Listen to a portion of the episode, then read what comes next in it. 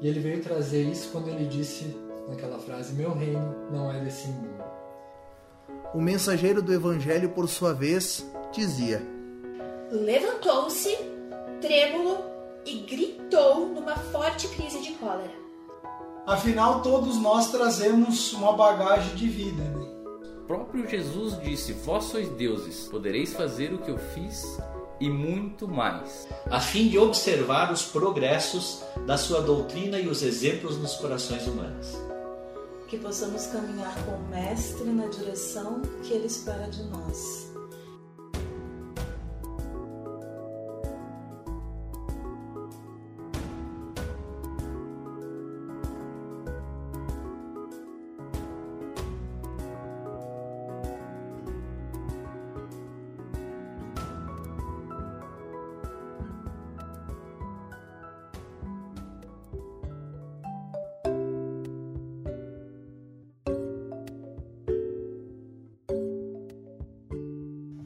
Boa tarde, queridos amigos da nossa Seara de Luz, aqueles que nos acompanham via YouTube, via Facebook. Nosso muito bem-vindo a nossa a mais uma live. Hoje uma exposição muito especial, pois nós temos um convidado especial para o nosso coração. Quando eu me refiro a ele nos nossos conversas para falar quem ele é, eu digo que ele é o nosso é um queridão, que é o nosso colega de centro espírita e colega de Movimento Espírita, o Jaime Perim, lá da Sociedade Espírita Amor e Caridade, atual presidente, ex-presidente da terceira CRE, Conselho Regi Regional Espírita. Queria convidar ele, já de pronto, para participar aqui e dar as boas-vindas a esse amigo de longa data do nosso Centro Espírita, o Jaime Perim. Chega aí com nós, Jaime. Boa tarde, Felipe. Boa tarde a todos os nossos amigos. Boa tarde a Nicole, boa tarde ao Josimar e a todos os que frequentam, né, os que os participantes da nossa sociedade espírita Seara de Luz e todos aqueles que eventualmente também estejam nos acompanhando no YouTube e pelas vias e pelas mídias. A nossa saudação a todos e desejar o nosso desejo né, é de que também Jesus, através desses benfeitores amigos, nos envolvam nas suas preces e no seu amor, também nesses momentos que nós iremos passar aqui juntos. Perfeito. Jaime, nosso muito obrigado por você estar aqui, né? Jaime vai falar sobre a missão dos espíritas, certo? É, qual a vossa missão é o tema da nossa exposição. Uh, e eu vou fazer, já vou passar para a prece inicial, que aí eu já deixo a palavra para o Jaime, que é o que está todo mundo querendo ouvir aqui. E deixe seus comentários, depois a gente lê eles, né? Eu, eu acho que o Jaime também vai gostar de, de assisti-los, de, de deixar o, o, seu feedback da nossa exposição de hoje e perguntas, né? Acho que o Jaime se dispõe aqui, o seu Perim se dispõe a, a responder se aparecer alguma coisa, né, Perim? Com certeza. Perfeito. Então a gente vai fazer a nossa prece inicial nos colocando em posição íntima de recepção às, às bênçãos que vêm do mais alto, que vêm de Jesus, que vêm dos amigos espirituais, nossos mentores, a nos conceder muito amor, muito carinho, ah, muito bem-estar, para que a gente possa vencer as vicissitudes da vida, para que a gente possa escapar um pouco dos problemas cotidianos e refletir sobre as mensagens que a doutrina espírita, o Consolador Prometido, tem a nos passar. Que Jesus seja conosco e que Deus abençoe essa nossa, esse nosso encontro virtual. Que assim seja. Que assim seja. Isso, mais uma vez, obrigado, Felipe né, pelas considerações e pela abertura. E dizer, então, da nossa satisfação né, de também estar dividindo com vocês esse espaço para trocarmos informações acerca dessa doutrina tão bendita, né, que, para nossa felicidade, hoje nós temos, assim, a mão cheias informações, assim, muito ricas e muito interessantes que ainda a grande maioria da nossa humanidade não tem. E eu não tenho dúvidas de que quando vocês falam, encontram pessoas que ainda não têm essa certeza, essa convicção que hoje nós espíritas temos, ah, eles têm mais dificuldade de entender a vida, de entender todo esse processo né, desse, de, de, desse viver e de conviver em sociedade. Então, nós somos felizardos por termos na doutrina espírita esse manancial de informações que nos auxilia a nos entender e a entender tudo o que ocorre ao nosso redor. Então, isso é muito rico, isso é muito bonito, e por isso, até da, da, da, do título do nosso encontro hoje, Espíritas, qual é a nossa missão? Qual é a vossa missão? Espíritas, qual é a missão de vocês? Vamos imaginar assim, né? Então, isso, na verdade, é um pouco mais de provocação para que a gente possa refletir juntos, e seguramente talvez vocês o possam fazer assim, a, a, também os seus questionamentos, mas, uh, como regra geral, hoje todos nós temos assim uma ideia de que todos nós temos uma missão. E seja ela individual, seja ela coletiva, mas que todos nós temos algo a buscar, algo a cumprir, algo a dar conta. E isso também nós podemos, então, já apoiados na nossa doutrina espírita, nós vamos encontrar na questão 132, quando os benfeitores, eles nos. Ah, ah, ou quando Kardec questiona, então, os nossos benfeitores amigos sobre qual é o objetivo da encarnação. E aí os nossos benfeitores respondem de uma forma muito sucinta, mas muito profunda. Deus lhes impõe a encarnação com o fim de fazê-los chegar à perfeição. Esse é o objetivo da nossa encarnação. Mas eles vão nos dizer então que nós temos que chegar à perfeição primeiro.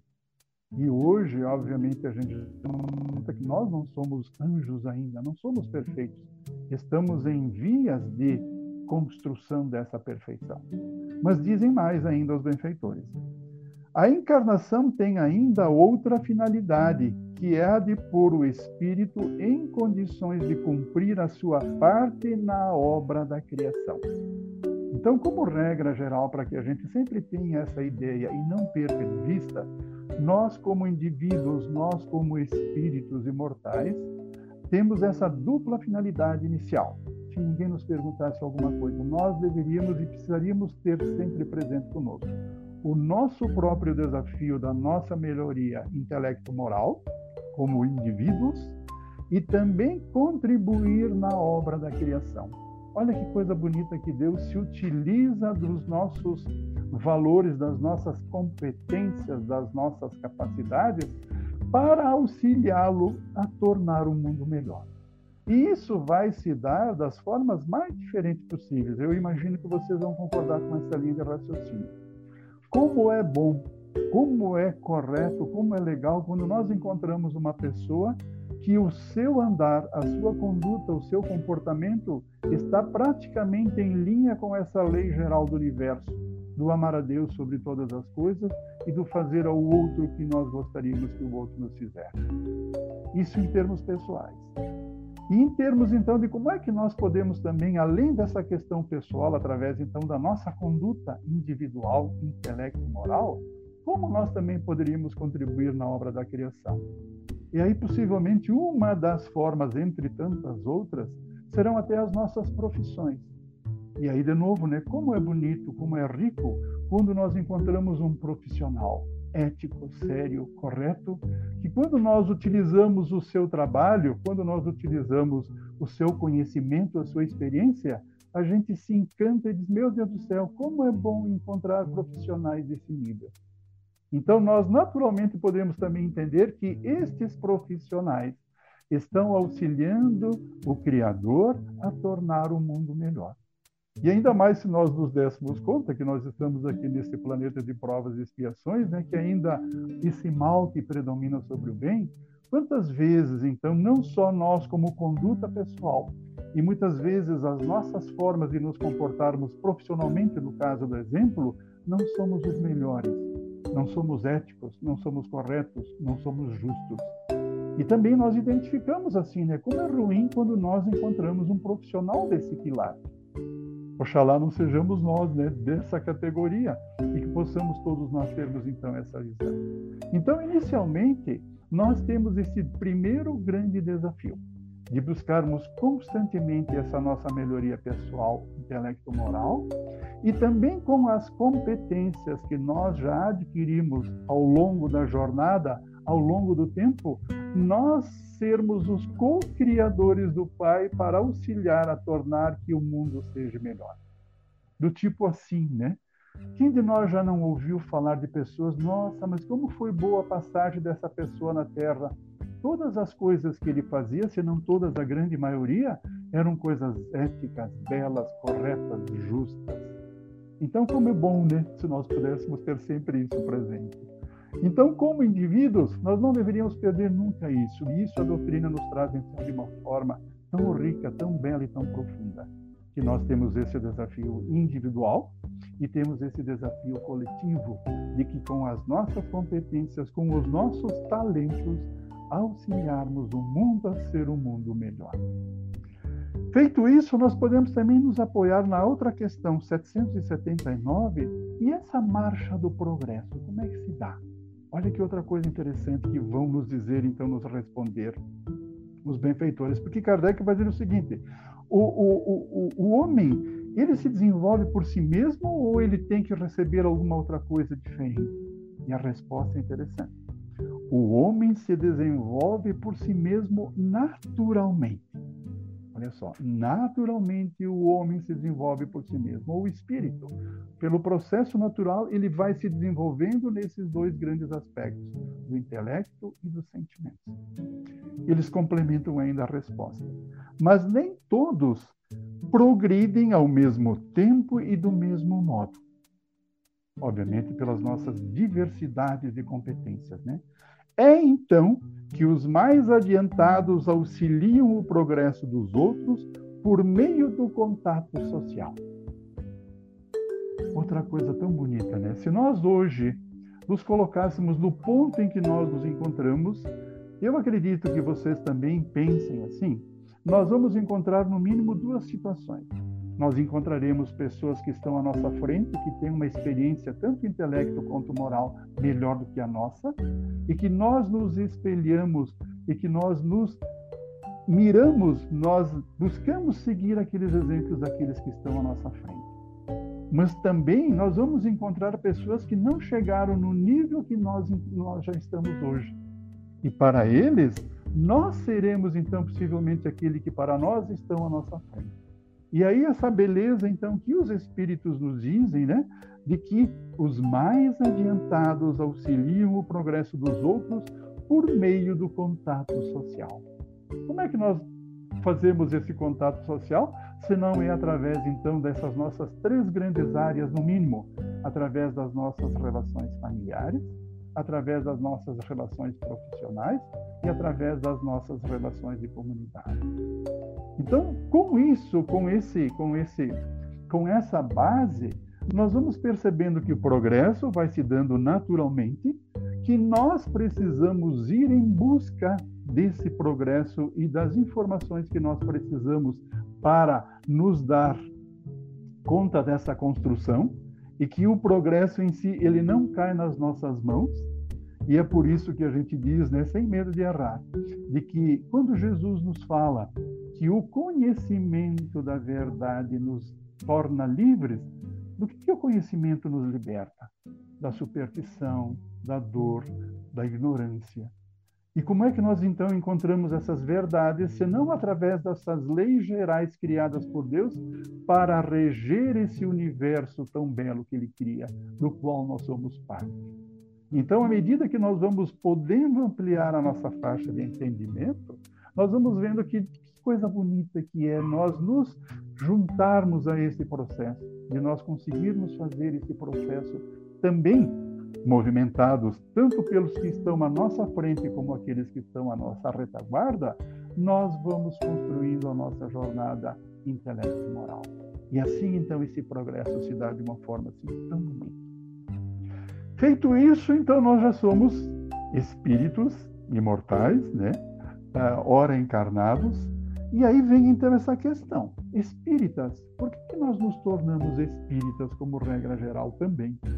Sempre é interessante que a gente não perca de vista que se nós fôssemos nos apoiar na linha do tempo, E aí que nós também temos uma outra questão que a gente às vezes lembra, e possivelmente vocês também já se deram conta disso, nós ainda trazemos forte dentro de nós essa questão do imediatismo. Por nós ainda talvez ser a primeira ou a segunda encarnação dentro da linha da doutrina espírita, nós ainda queremos que as coisas se deem no nosso tempo, que as transformações, que as modificações ocorram no nosso tempo. E hoje, aos poucos, à medida que nós vamos ampliando a faixa de entendimento, nós vamos nos dando conta, como nos lembram os benfeitores, né? Como é lento o nosso processo evolutivo. Intelecto moral, individual e coletivo, físico e espiritual. Então, com essa linha de raciocínio, por isso que a gente não poderia mais, então, só nos medirmos nesses dois grandes parâmetros do nascimento e da morte que até então era a nossa base de informação, mas que com a chegada da doutrina mudou-se este conceito. Então, se nós, dentro dessa linha do tempo da qual nós nos referíamos, nós vamos encontrar então que antigamente os povos eram politeístas, adoravam vários deuses. Nós tivemos então no povo hebreu, há mais ou menos 3.500 anos atrás, o primeiro povo a definir então a definição do Deus único. E os mesmos hebreus nos trazem, através de Moisés, a primeira grande revelação desse código de moral que são os Dez Mandamentos. Vem a segunda grande revelação, que é Jesus. Então, ele continua a obra de Moisés e ele transforma os Dez Mandamentos em dois, que é o nosso que é a nossa a, constituição divina e que rege não só o planeta Terra, não só o sistema solar, mas que rege o universo. Amar a Deus sobre todas as coisas e amar ao próximo como a nós mesmos. Esses os dois grandes princípios que regem o universo. Olha só que coisa bonita e que coisa interessante. Então Jesus traz essa novidade que até então não era conhecida, há praticamente esses dois mil anos atrás, né? E depois é o próprio Jesus que diz: Olha, se vocês me amarem e guardarem os meus mandamentos, eu vou rogar ao Pai para que Ele vos envie e envie o novo Consolador, né? o novo Paráclito, um novo advogado que ficará eternamente conosco. E aí nós somos bafejados então com essa maravilhosa doutrina espírita que vem nos lembrar e que vem corroborar então essas, uh, esses atributos que nós damos para a divindade, para Deus, além da sua onisciência, onipresença e da, da sua onipotência, que Deus é todo bondade, Deus é todo justiça e Deus é todo amor.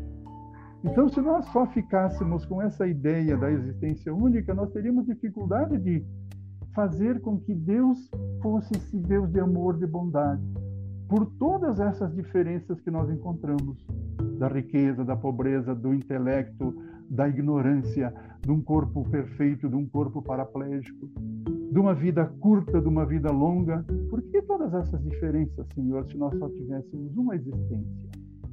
E então, novamente, ah, abençoados com essas novas informações, então, não mais da existência única, mas da pluralidade das existências trazidas, então, pela reencarnação, nós vamos ampliando essa faixa de entendimento e, então, entendendo porque nós mesmos hoje ou estamos numa condição um pouco mais feliz ou um pouco mais complicada na nossa jornada evolutiva, sabendo que cada experiência de vida está encadeada uma à outra e isso é muito rico e muito bonito. Então, nós, com essa nova forma de ver, nós vamos percebendo a justiça, a beleza, a bondade e a providência divina todos os dias das nossas vidas.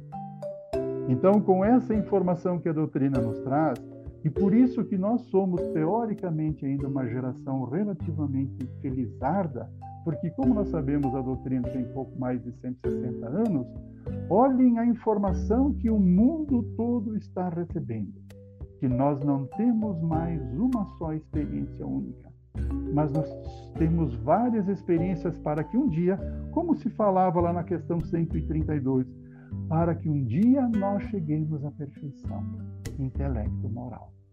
Então, essas experiências múltiplas resolvem praticamente tudo das nossas eventuais dúvidas que nós pudéssemos ter conosco mesmos, com aqueles que convivem conosco, com esse planeta Terra, enfim, com qualquer circunstância que nós pudéssemos olhar no universo. Então, se hoje nós já nos chamamos espíritas, por termos recebido toda essa série de informações, não é de graça. Né? Possivelmente, como todos nós também já ouvimos falar, e aqui me lembro assim rapidamente da mensagem de Bezerra de Menezes, né? que nos lembra que quando nós estávamos, então, hoje já com essas experiências múltiplas na pátria espiritual, nós assinamos um contrato de vir para cá não só para o nosso crescimento individual, mas também para sermos, como nos lembrará o Evangelho, então, no capítulo 20, os trabalhadores da última hora. Então, nós vamos ver do que, ao natural, naturalmente nós vamos sendo instigados e desafiados como trabalhadores da última hora a fazermos um pouco mais, não só mais por nós como então espíritos, no, no, aspecto individual do buscar o nosso progresso intelecto-moral. Não só apenas colaborarmos, então, para que o mundo seja melhor, talvez até materialmente, mas aí que entra, então, qual será a missão dos Espíritos. E aí nós vamos encontrar também, através do Espírito Erasto, no Evangelho segundo o Espiritismo, então no capítulo 20, no item 4. E nós até deixaremos assim. Ah, esse convite para que aqueles que nos ouçam leiam todo esse capítulo 20 desses trabalhadores da última hora, em especial esse item quarto. Por quê? Aí é onde nós vamos ver o porquê, qual de fato é a missão dos espíritos. Qual será a nossa missão agora, então, na condição de espíritas? Como nós adotamos o espiritismo como, como sendo a nossa escola filosófica de fé, a nossa escola religiosa?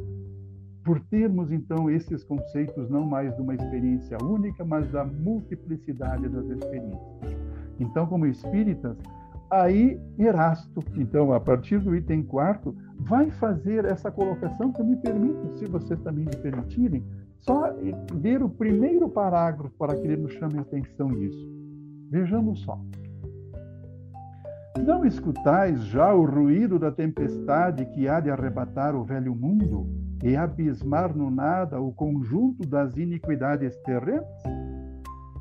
Ah, bendizei o Senhor, vós que haveis posto a vossa fé na sua soberana justiça, e que, novos apóstolos da crença revelada pelas, pelas proféticas vozes superiores, e de pregar o novo dogma da reencarnação e da elevação dos espíritos conforme tenham cumprido, bem ou mal, suas missões e suportado suas provas terrestres.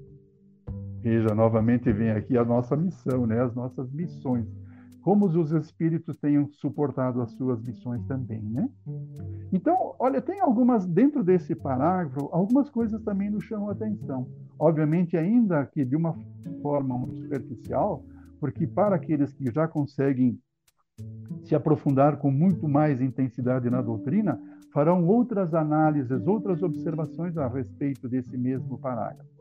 Mas quando eles nos dizem que não escutais já o ruído das tempestades que há de arrebatar o velho mundo e abismar no nada o conjunto das iniquidades terrenas, ou das, iniquidades terrestres, então, o que, que significa dizer? Eles já estão nos lembrando que nós estamos nessa fase de transição, porque logo, logo, aí por volta que está do ano 3000, estaremos então num mundo de regeneração. Como nos lembraria o próprio Haroldo Dutra Dias, né? Quem sabe nós ainda tenhamos seis, sete encarnações dentro do bem, para que a gente possa ver com toda a sua a, a profundidade, com todo o seu esplendor, esse mundo de regeneração. Então não é agora já que está sendo abismado no nada as iniquidades terrestres? Ou seja, Deus já faz então a, a, diferenciação dos da direita e dos da esquerda, do joio e do trigo, dos que já se ajustaram a essa constituição divina do amor ou que aqueles que ainda não conseguiram se ajustar. Então, aqueles que se ajustaram seguirão à frente. Aqueles que ainda não se ajustaram serão convidados a habitar outros mundos igual teor da sua, uh, da, da sua faixa evolutiva, para que de lá também venham fazendo o seu próprio progresso. Mas então já isso já está acontecendo agora, né? Então nós estamos vivendo isso. E quando eles nos falam também, ah, bendizei o Senhor, vós que haveis posto a vossa fé na sua soberana justiça. Então, Deus, todo amor, todo bondoso, todo justiça, né? E que novos apóstolos da crença revelada pelas proféticas vozes superiores. Quem que foram essas proféticas vozes superiores que nos revelaram essas experiências? Os nossos benfeitores espirituais. João, Agostinho, é, e tanta, né, tanto todos esses espíritos luminares que nos trouxeram através de Allan Kardec essa codificação que nós temos à nossa mão. Segue ele. E de pregar o novo dogma da reencarnação. Então, de novo, olha só, se nós olhássemos assim de uma forma rápida, aqui no Brasil, o censo de 2010, e vamos ter agora uma atualização em 2020, mas dizia que em torno de 3%, de 3,5% por aí, vamos exagerar aqui, vamos, vamos falar até em 4%, de 3% a 4%, da população brasileira se dizia espírita, ou se coloca como espírita. 200 e poucos milhões de pessoas, 4, 4 vezes 2, 8, dizer, nós não temos mais de que 8 milhões, 10 milhões né, de espíritas dentro desse universo de 220 milhões. E olha que então essa beleza, né? E de pregar o novo dogma da reencarnação. Embora nós tenhamos que reconhecer que mesmo ainda e até aqui os nossos irmãos católicos que têm assim uma proximidade muito forte com os princípios doutrinários do espiritismo, também são os que mais rapidamente aderem a esse novo conceito reencarnacionista. E óbvio que então não serão só 8, 10 milhões, mas existe então, quem sabe, o dobro ou o triplo desse número que já admite a reencarnação. Sejam então através dessas mídias, sejam através das novelas de passado, que conseguem então trazer esses conceitos. E a humanidade, pelo menos até em termos aqui de Brasil, começa a reconhecer que de fato existe não só mais uma experiência, mas várias experiências. Mas ainda assim, ainda são pequenos, né? Nós estamos assim. E se nós colocarmos isso a nível de mundo, de 7,5 bilhões de encarnados, quantos acreditam na reencarnação?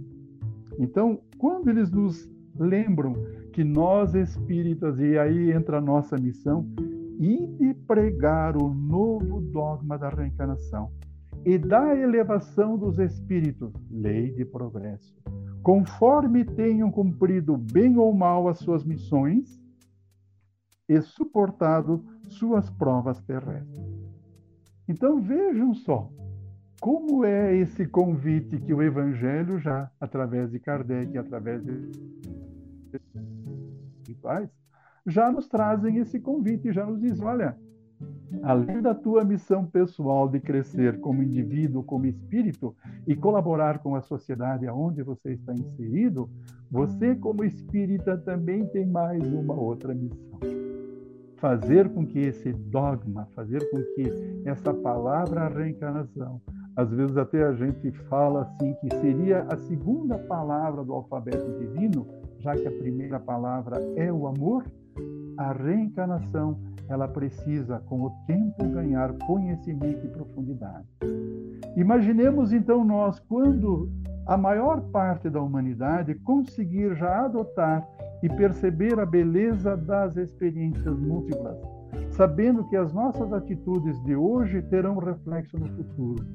Então, quando nós somos lembrados ainda naquela questão 779, que o ser, que o, que o, que o espírito ele progride naturalmente, então, mesmo que eu ainda cometa deslizes, cometa a, a, a faltas, mas eu já tenho a consciência que eu, num momento futuro, eu terei que novamente refazer aquela condição. E isso me propicia uma possibilidade de, mesmo que de uma forma lenta ou rápida, conforme então a disposição de cada um, de nós promovermos a nossa própria reforma moral. E é assim, então, por isso que nós, trabalhadores da última hora, somos convocados a sermos esses arautos dessa nova revelação das experiências múltiplas. E aí vocês até poderiam estar dizendo, ok, Peri, mas como é que nós podemos também colaborar para essa divulgação? Então nós teremos seguramente vários exemplos para trocarmos aqui para como é que nós podemos colaborar. Primeiro, no aspecto pessoal, e é natural que seja assim, né? Seja na nossa família, seja no nosso ambiente de trabalho, seja na nossa coletividade, todos nós falamos das nossas preferências, né? De política, de esportes, de religião. Então é natural que as pessoas também saibam qual é o nosso credo religioso, qual é a nossa escola filosófica que nós estamos matriculados. E muitas vezes, quando nós falamos que somos espíritas, ah, o espiritismo está relacionado com as reencarnações. Nossa, como é que é, como é que não é, como é que funciona, vocês espíritas, etc, etc. Então é ali também, dentro da nossa faixa de influência, que nós também podemos, através do nosso conhecimento, através do nosso exemplo, começarmos a fazer essa divulgação. Obviamente, também, quando nós participamos nas nossas casas espíritas, é natural que as pessoas que busquem as casas, nos encontrando no trabalho interno da casa, identifiquem nós também como espíritas. E, novamente, a própria casa também tem essa forma de fazer essa divulgação, então, até, com, quem sabe, com mais profundidade, com mais intensidade. Além disso, num terceiro ponto, não só então como indivíduos ou como trabalhadores de uma casa espírita, mas quando nós nos envolvemos no movimento espírita organizado. Porque, de novo, então, quando nós juntamos as nossas forças, quando nós juntamos as nossas experiências, nós vamos vendo que a qualidade do trabalho, a profundidade desse trabalho, a profundidade dessa informação, a qualidade dessa informação, também ela se dá numa base melhor, numa base mais sólida. Então, de várias formas, nós podemos colaborar para que o mundo comece a entender e praticar essa consciência ou este conceito das experiências múltiplas, assim como ocorreu conosco. Porque quando nós acreditávamos na experiência única, nós não estávamos aparentemente muito preocupados com alguma coisa assim, tão fortemente dizendo: olha, você é responsável pela tua própria construção. E nós muitas vezes terceirizando sempre para outros essa nossa questão do nosso aprimoramento moral. Hoje a doutrina nos traz com realidade, nos traz assim com clareza você é o próprio construtor da tua própria felicidade. Através dos teus atos individuais, coletivos, profissionais, na onde quer que você esteja, na família e por aí afora.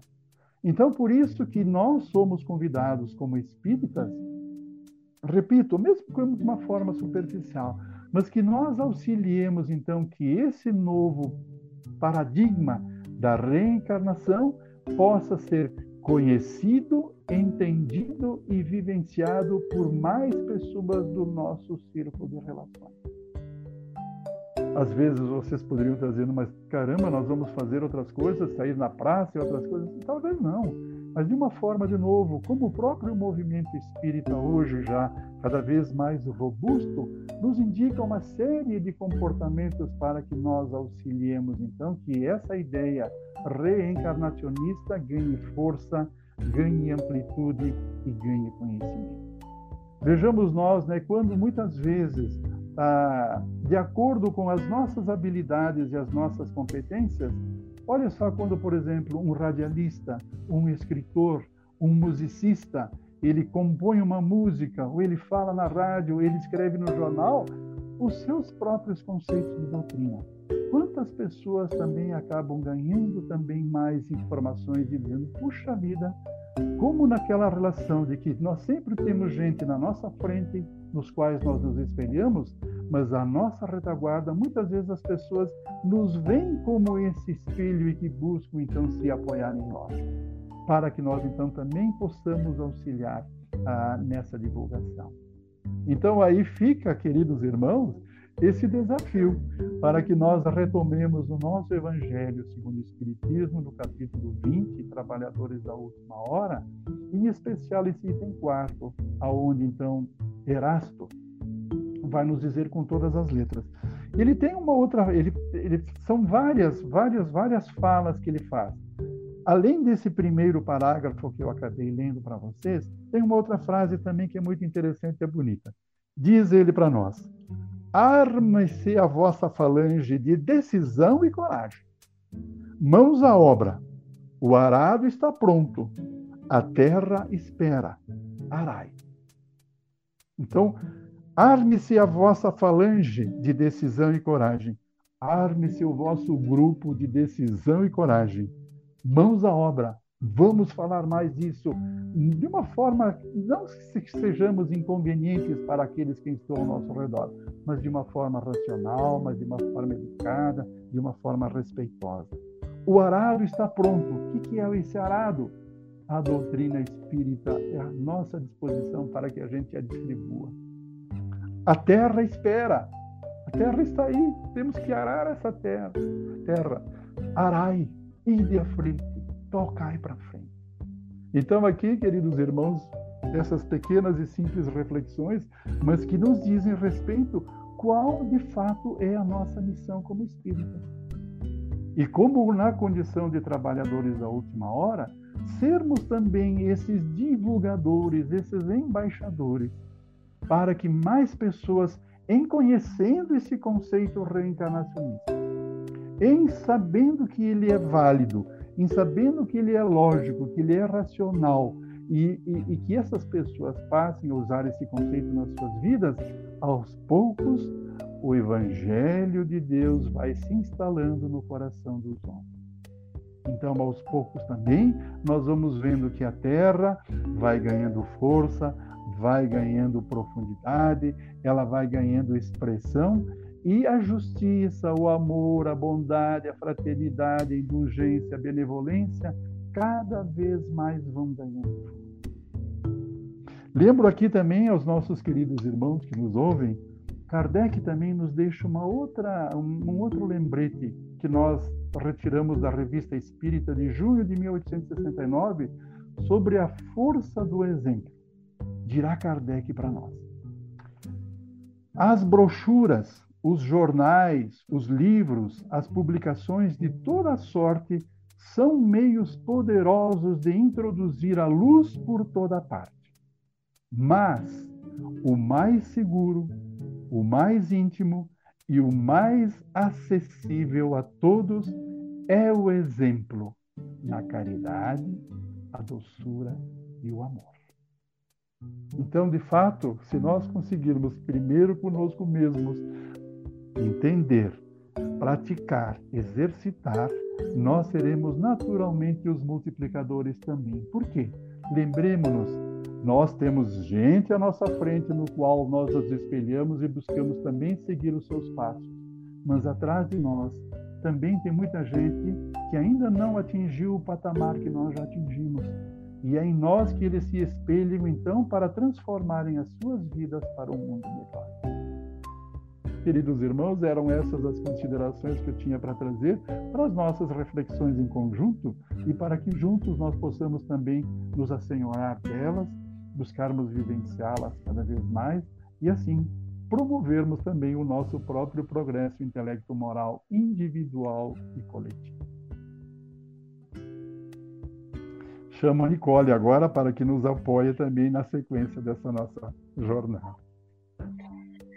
Olá, queridos amigos. Então, muito obrigada ao amigo Perim pela maravilhosa conversa que nós tivemos hoje. É de ficar tonto, né? Parar para pensar em todos os detalhes.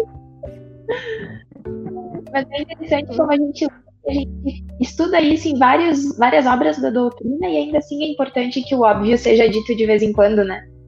Importante. Por isso, que isso é verdade, né, Nicole? Por isso que nós somos lembrados às vezes que nós ah, também vamos fortalecendo esses conceitos pela repetição, né? Por isso que então os grupos de estudos, as conversas, as informações sempre fortalecem isso tudo. Com certeza.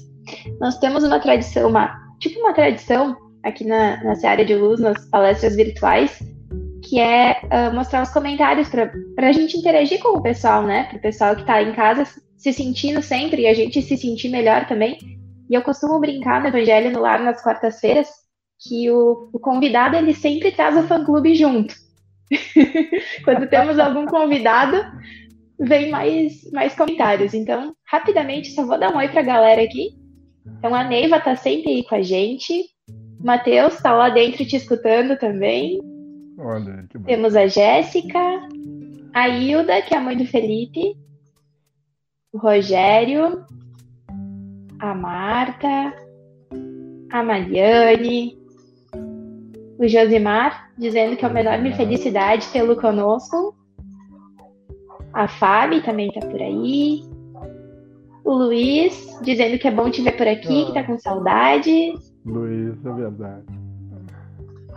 Temos a Igleia. O Matheus também dizendo que é bom te ouvir, mandando um abraço. A Yara resolveu aparecer por aqui também. Olha só, Yara, que bacana, Yara. Né? A Maria, a Inês Olha. também. Olha. A, Lu- a Luciana. A Isabela também tá por aqui. O Rogério dizendo muito inspiradora a sua exposição. Muito obrigada. Olha aí. Obrigado, Rogério.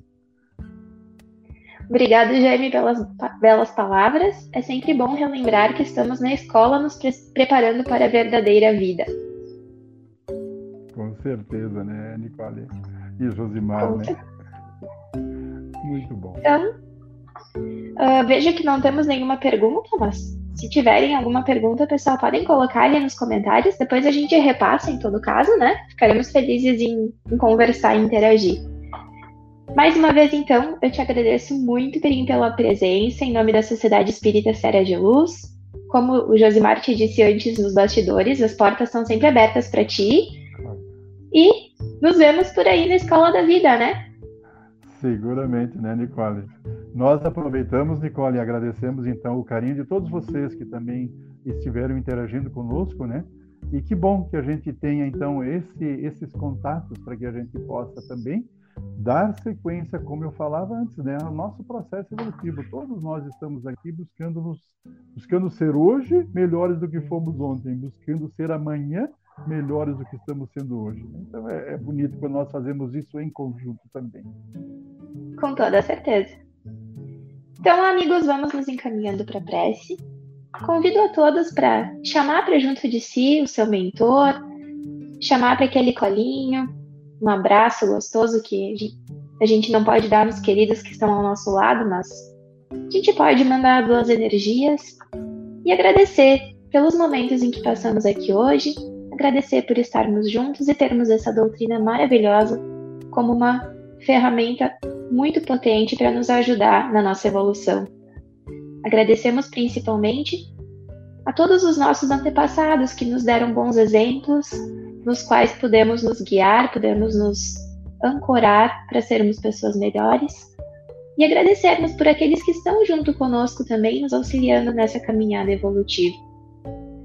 Aproveitamos e pedimos proteção e paz para o lar e o local de trabalho de cada um de nós que estamos ouvindo essa exposição e que tenhamos todos uma ótima semana. Muito obrigada, Perim, muito obrigada, amigos, e que assim seja. Um abraço a todos e até uma outra oportunidade. Obrigado, pessoal.